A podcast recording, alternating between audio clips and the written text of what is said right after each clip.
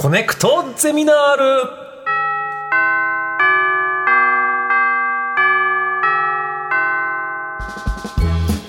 毎週さまざまなジャンルの講師が登場しあなたの知りたいという知識欲にコネクトする学校コネクトゼミナール略してコゼミ。27時間目の授業は少数民族の言語学です。さあ講師の方をお招きしましょう。伊藤雄馬さんです。どうぞ。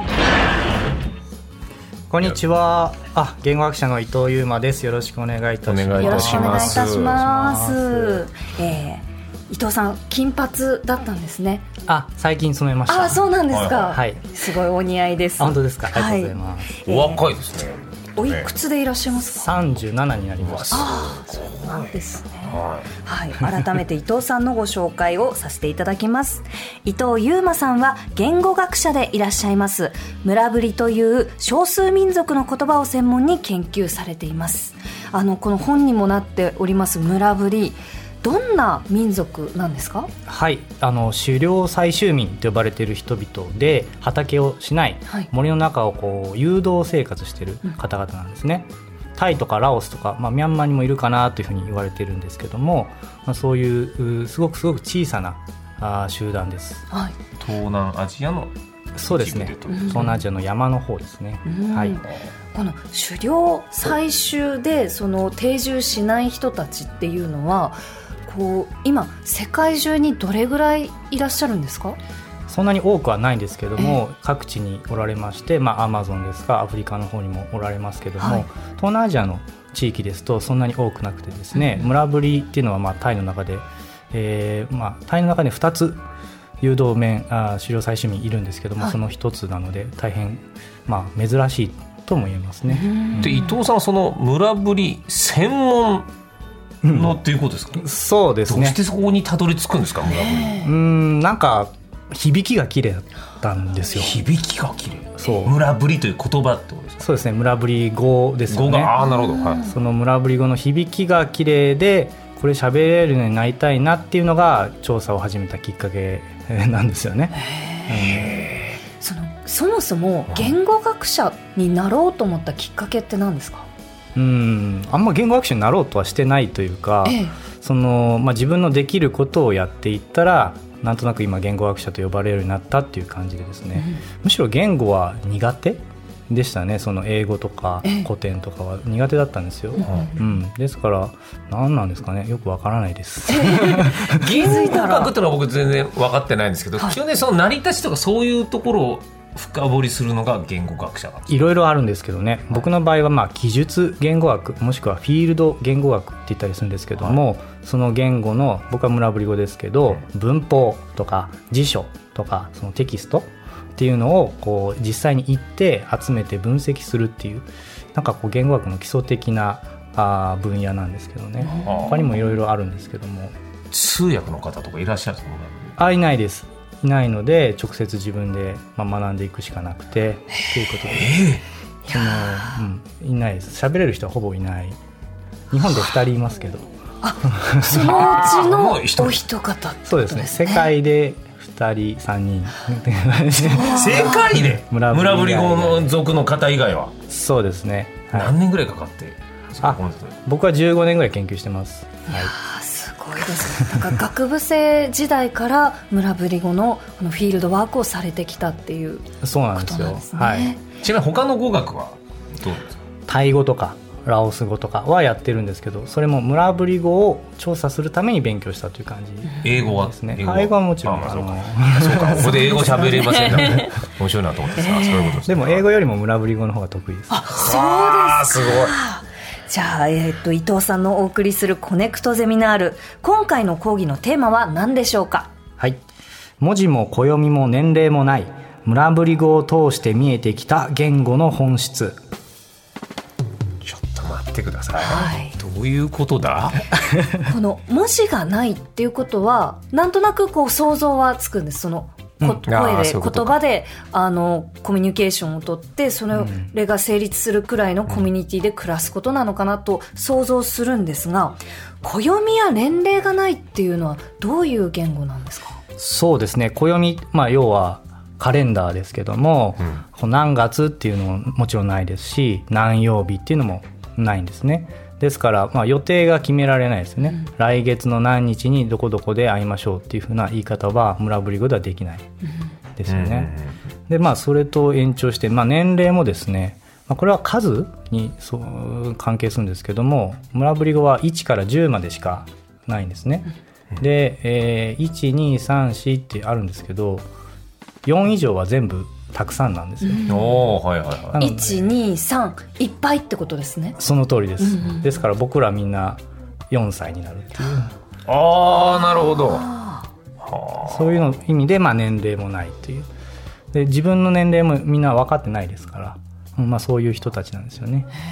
うん、これ他の文明と接することはないんですか？この方たちはありますタイの方々とか他の民族の方々いろいろいる地域なんでただまああのそこまで困らない、うん、あの年齢が分からなかった方といってその仕事ができないわけではないので、うん、あまり気にしてないですね。なんか前アフリカの方と話した時になんで日本じゃ年齢そんな気にすんだみたいな、すごい言われたことがあってどうでもよくないって言われて、まあ、確かにって思ったりして確かに気にしなくていいことって結構あんだなって。うん実はそうなのかなっていうのを村ぶりに教えてもらってる感じですね僕も。なるこういうまあそうかだから夏あ暑いなみたいなことですよね。うん、今何月だなんて気にしなくてもいや気温見りゃ分かるでしょ。感じりゃ分かるでしょうそうですね感じて。まあ季節はあるんですけど、えー、うん、その具体的な細かい暦はないという感じです。はあその本質だそこから何なのかな。なんか文字がないとやっぱり残せないってことなんですかね。そうですね、うん、まあ人は違うことを言っていてもそこまで気にしないっていう点も文字がないっていう感性だと思うんですよね。じゃあコミュニケーションのあり方も文字がない文字を持たないことで感覚ごと変わっていくってことなんですかね。うん、むしろそちらの感性があるから文字を持たなかった文字を持たないという選択をしたっていうふうに考える方がいいかなと僕は思ってます。なるほど。俺パソコンのデータ聞いた時さ一生の終わりかと思ったけど意外となんとかなったもんね。そうですよね。気にすぎかもね。ではここからはポイントごとにより詳しく村ぶり村ぶり語について伺っていきます。一、うん、つ目のポイントは先生何でしょうか？上は悪く下は良い村ぶり語の感情表現。うん、なんか謎謎みたいな。よく聞くイメージだと上って言った方がやっぱり偉いとか嬉しいとかなんかこう大きいとかいいイメージがありますけど、うん、下はなんかねこうちょっとこう悪いような、うん、なんか本当にこう逆のイメージを持ってたんですが村ぶりの方々は逆？なんに捉えてるってこと？そうなんですよ。言語表現を見ると、うん、まあ、先ほど言っていただいたように、まあ、盛り上がるっていうのはいい感じのことで盛り下がるっていうのは悪い状態を指すことが多いんですがこれは世界中の言語で見られる傾向なんですよね。なんですけど村ぶり語は逆で、まあ、感情表現を調べてきた時に、えー、分かったんですね、はい、まあ、感情表現つまり感情を表す言葉っていうのはすごく調査するのは難しくて、うん、例えば日本語の嬉しいと英語の、まあ、ハッピーとかっていうのは、うん。どこが同じなのどう違うのってすごく難しいですよね。指し示すものが人間の内部なので。だからいろいろな方法を取るんですけどもその村ぶり語でも、まあ、細かく見ていくとですね、えー、心が上がるクロルクンっていう、えー、表現と心が下がるクロルジュールっていう言葉があるんですね。これは感情を表すっていうふうに分かったんですが、その意味が心が上がるっていうとなんかさっき盛り上がるみたいな感じで、いい意味だと思ってたら悪い意味で悲しいとか怒ってるとかネガティブな意味なんですね。それがクロルクンの方だ。クロルクンの方です。はい、で心が下がるっていうクロルジュールっていうのはまあ下がるって聞くとなんか悲しいのかなダメなのかなって思うんですけど、まあ、逆にとても嬉しいとか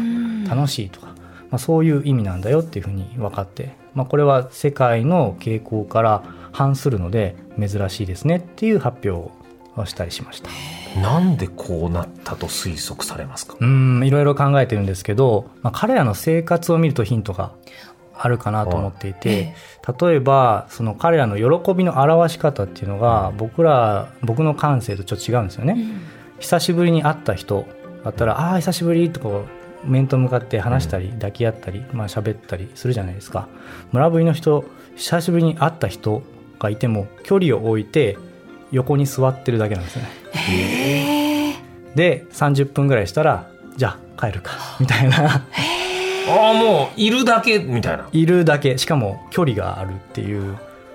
で「え帰るの？せっかく車で1時間ぐらいかけてきたのにもういいの?」って言ったら「いい」っつって。だから嬉しいんでしょうねでも嬉しいっていう状況をわーってこう上に上げるっていうんですか？外に出すっていうんですか、まあ、そういうことはあんまり良しとしていないんじゃないか。むしろその自分の中にこう下げてうんってこう味わうっていうんですかね、まあ、最近だと日本語だと「ちるい」とかありますけどもそういうものがこう典型的な嬉しいとか幸せっていう感覚なんじゃないかなっていうのをそういうのを見て思ったりしてます。恥ずかしいとかなのかな感情。いやなんかこうゆったりとしてるとか穏やかみたいなことがその気分がまあ嬉しい喜びっていう価値うん。の感じなんですか、うん、それもうん多分なんかそうだと思うしうん彼らはもともと森の中に暮らしていて森の中っていうのはいろいろな動物と一緒に暮らすわけですけども、まあ、大きい声を立てるっていうのはあまりできない。なるほど。あ動物たちに見られるっていうのもあるし、まあ、他の民族とも結構こうすぐ逃げちゃううんっていうシャイな人たちなのでなんかそういう表現する外に出すまあ要は上がってくるですね。せり上がってくるって言い方ありますけど、まあ、そういうことをあんまり、まあ、良しとしなかったのは森の中にいいこうこっそりと住んでいた人たちだからなのかもしれないですね、表情はどうなんですか？表情もないです。ああそうなんだ、すごい。なんかもう目が漆黒の黒みたいな感じで。も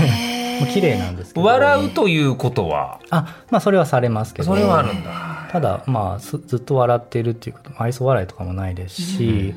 僕もなんか映っちゃって日本でこうやって嬉しいのにこうやってやると怒ってんの？みたいな。ちょっと映っちゃううこともあったんですけどね、うん、どうですか、映ってみて。感覚的には。うん合ってます？自分と。あ僕はすごく合ってる感じはするんですよね、えうん。ただ周りとちょっとずれちゃうんで 周りを怒らせたりすることもありますけどね。あでも伊藤先生とお話ししててもどんどんどんどん穏やかな時間だなっていうのをこう感じますね。ああ今日も遅刻しそうになりました。間に合っていただいてありがとうございます。あのこの村ぶりの本を読んでいて面白かったのがあの相手に自分の意思を伝える時とかにあの主張をする時とかに私は怒っていませんよっていうのを繰り返し伝えるっていうことがありましたけれど、うん。どどんな感じなんですか実際、うん。まあ怒ってないですよって毎回言うんですね。大きめんパルーデーって言うんですけど。大きめん？パルーデー。パルでですね。まあ怒ってないよ怒ってないけど私はこう思うっていう。例えばなんか意見を言うじゃないですか、はいあなたはこう思ってるんだね。ああでも私は違う意見を持ってますっていう時に、まあ、日本語だと普通にパッと言えたりしますけど、それはすごく相手を侵害しているって感じるんでしょうかね、怒ってないよ。怒ってないよっていうのを 間に何回も入れるんですよ。村 V の人たちは、まあ、それも彼らの何ていうんですかね心上がるっていう感情を表に出さないっていう感性を元にしたコミュニケーション、うん。その表れなのかなと思ったりもしてます、なんかこう意見と感情っていうのはすごくこう近いものコミュニケーションの上で近いものだと思いますけどそこを分けてますよってことを言葉にするってことなんですかね。分けているというかあなたはあなた、うん私は私っていうことを徹底していて、うん。まあ、あなたの意見を尊重するけども私の意見はこうだよって言いたい時にはその相手の意見を侵害しないというか怒ってはないよっていう、んまあ、そういうところに気を使っているのかなって思います。なるほど尊重するために言う言葉なんですかね。そうですね。はい。うん尊重。うん、そうだと思います。リスペクトうん。ただ、ただリスペクトっていうと、はあっていう、まあ相手を上げるなああなるほど尊敬語みたいな風に感じるかもしれないんですけど、そういうニュアンスというよりかは、相手と自分は自立して独立しているものですよっていう、その辺が、あ強いのかな？必要以上にコミュニケーション取らないみたいなあ、それももそもそもありますね。なるほど、はい。はい、続いて、えー、こうどんな、えー、とついては何でしょうね？ポイントねはい、はい教えてください。はい。非合理的なコミュニケーションが人を親密にする村ぶり語的会話術。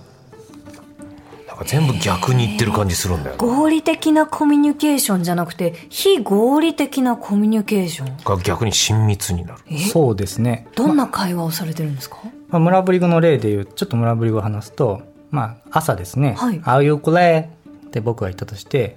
うん、えー、村部は「たか」って言うんですよ、うん、これどういうやり取りかというと「ご飯食べた?」って、まあ、朝ごはんの挨拶なんですが「うん、おはよう」みたいな。でその答えとして「あ寒いね」って返してるっていう意味通じてないように見えるけど、まあ、それは挨拶として成立してるよっていう、まあ、この辺をこう非合理的って、まあ、呼ばせてもらってるんですけどもまあなんかファミレスとかで女子高生がパフェ食べてて「美味しいね美味しい。ねあ、うん、美味しいね美味しいね」っていうふうにやり合ってる光景たまに見るんですけど、はい、あれって非合理的じゃないですか？おまあまあ確かに。必要必要ないつまり情報を交換するのがコミュニケーションだとしたら、うん、美味しいね美味しいね美味しいね。美味しいね。何も情報増えてないですよね。あただその共感というか。とか。じゃあ例えば美味しいねに対してここのいちごが美味しいねだと情報が入りますが美味しいね美味しいね。だけだとその情報の量が変わらないってことです、ね、そうです、はいはい、どうしてもコミュニケーションだとあ適切に言葉にしましょうとか、え相手に伝わりやすいように言いましょうとかいうふうに考えちゃいますけど、うん。はい、いやそうじゃなくてもうそもそもなんかやり取りをするっていうこと自体に価値を置いてなるほど。でそちらの方がより親密になるんだっていう感じですよね。さっきのファミレスの例だと例えば政治の話をしている女子高生がいたとして、うん、まあ、議論してる、まあ、議論っていうのはどんどんこう弁証法っていうんですかね、うん、どんどん議論がこう積み重なっていくっていう情報のやり取りですけどもそれで仲良くなるかっていうね、うん、うん、そういう2人が仲良く見えるかそれともパフェ食べて「美味しいね美味しいね」って言ってる2人を見ると多分美味しいね美味しいねって言ってる方が仲良く見えるんですよね。うんうん、じゃあその情報とか言葉の外にある信頼関係だったりその相手とこう共有してる部分っていうのが村ぶりの方はかなり多いですかね。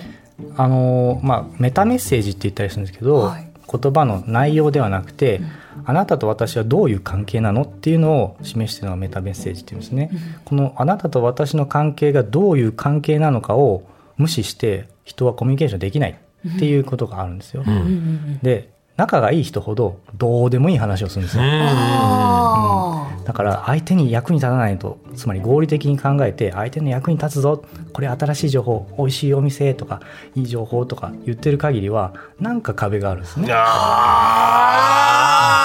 ちょっと。わかるねそうですね、うん、どうでもいいことをやり取りしてる方がなんか仲が良くなる。だからあえてどうでもいいこととか外して話すっていうことが、まあ、村部では日常で起きてるんですけど、まあ、僕とか学者なのでなんかこうね的確にとか大事なことを話さないとって思うけどそれだとこう仲が良くならないですよね。でまあそれを村部に教えてもらってるかなという気はします。なるほど。ね、でも知らない言葉で初めてその勉強していく言葉で、そういうまあ、かなり高度なコミュニケーション取るのって難しくないですか、難しかったですね。6年ぐらいかかったかな。6年。どうやって取得していくんですか？まず最初に喋れるようになったですよね、はい、文法とか語彙とか学んで。でもその後の話なんですよ。ただ正しく発音できるとかではなくて彼らのやり取りを真似るっていうこと。でそれは日本語のモードと全然違うので、まあ、体ごとこう取り替えるみたいな、まあ、身体性に近いものっていうものが必要なんですよね。でそれはやっぱ喋れるようになった後に来たので、うん、やっぱそのその場所に身を浸すというか、フィールドワークをしてます。現地にいてね。ものすごい客観視できそうですね。自分自身の今まであそうですそうです、うん、日本でもこうしてたなっていうのが分かるようになってきたので、うん、その村ぶりのいる時にあ日本人的な仕草をしてるなっていうのが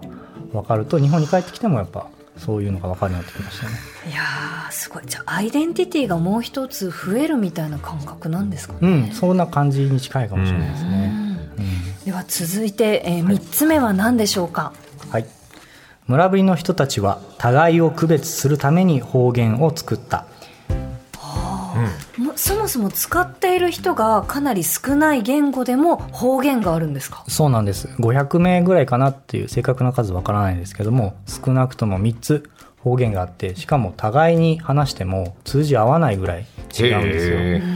でそれは自分たちの言語を別のグループと通じないように意図的に変化させたんじゃないか、うん、っていうことですね、まあ、なんか多分ピンとこられたんだと思いますけど。若者言葉もそうだったよね。おじさんたちに気づかれないように変化してみたいなこと。確かに確かに。だから日本語でもあるという感じなんですね、うん、でそれが500人ぐらいの集団になると、まあ、方言として分かれちゃうっていう、まあ、そういう現象です。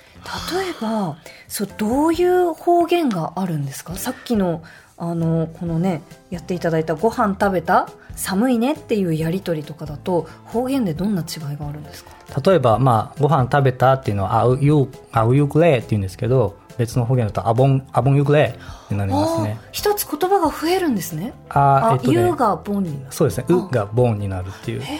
同じ食べるっていうか単語なんですけど全然違うんですね。で相手があボンって言うとあそっちのグループねっていうことで、まあ、森に暮らしてた時はそういう言葉遣いしてたらあ違うグループだって言ってさっと離れていたっていう。その相手のことをこう人食いだっていうふうに怖がっていた人たちなので、うん、まあ、それは死活問題だったんですね。じゃこれに関しては他のあの民族とも発想としては近いんですか？そうですね、うん、うん、僕らも日常的にやっているよ。ただしまあ言語学者ってあんまりこういうことを言わないの実は、意図的に言葉に関わる。言語っていうのは自然に変化していくもんだみたいな前提でやってる学問も多い多いん。ですけど、まあ、意図的に変化させるっていうのはそんなないだろうっていうふうに思ってたらまああってしかもそれが大きく方言を作るっていうことにつながるっていうのはとても言語学的にも大事だしなるほど、まあ、日常的にもね、まあ、僕はその言葉を僕たちは作る立場にあるよねっていうことをすごく思っていて、うん、まあ、言語って基本的に誰かの作ったものじゃないですか、はい、生まれた時にはもうあって、うん、でもいろいろこう組み替えて遊んだりとか、まあ、全く新しい語も作れるっていう、うん、そういうふうな立場に立つとこうなんか言葉に縛られるっていうこともちょっと和らぐんじゃないかなって、まあ、そういうふうに思ってたりするんです。はい、あようこの3つあるっていうの気づいたよ伊藤さんは。すごいですね。うん、多分村ぶりって帰ってくると日本のいろいろが見えてくるっていう、まあ、そこですかね。村村ぶり側に立ってみると日本はどうですか？ちょっとごちゃごちゃしてるかというか。あのこちらの本にもありましたけどすごく物を減らしたって書いてらっしゃいましたね。そうですね。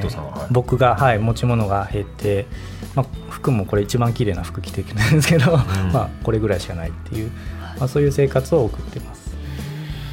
いろんなやっぱ外に出ることで自分自身にも気づけんだそうですね。いや今日のお話もっと知りたいという方は伊藤さんのご著書「集英社インターナショナル」から出ております「村ぶり文字も暦も持たない狩猟採集民から言語学者が教わったこと」そしてもう一冊、うん、えー教育評論者から出ているこちらは教長なんですかね？そうですね。奥野克美先生という人類学者の方と書きました、はい、えー、人類学者と言語学者が森に入って考えたこと、うん、対談形式なので、まあ、読みやすいと思いますのでぜひ2人とも森に入ってですね、あありがとうございます、あのなんていうんですか？やられてしまったというか持っていかれてしまって日本のいろいろがあ森の民側から見てみてこういうふうに考えられますよっていうふうなことを話しています。はい。はいいや本当に面白かったです。ありがとうございました。こちらこそありがとうございます。コネクトゼミナール27時間目の講師は言語学者の伊藤優馬さんでした。ありがとうございました。ありがとうございました。コネクト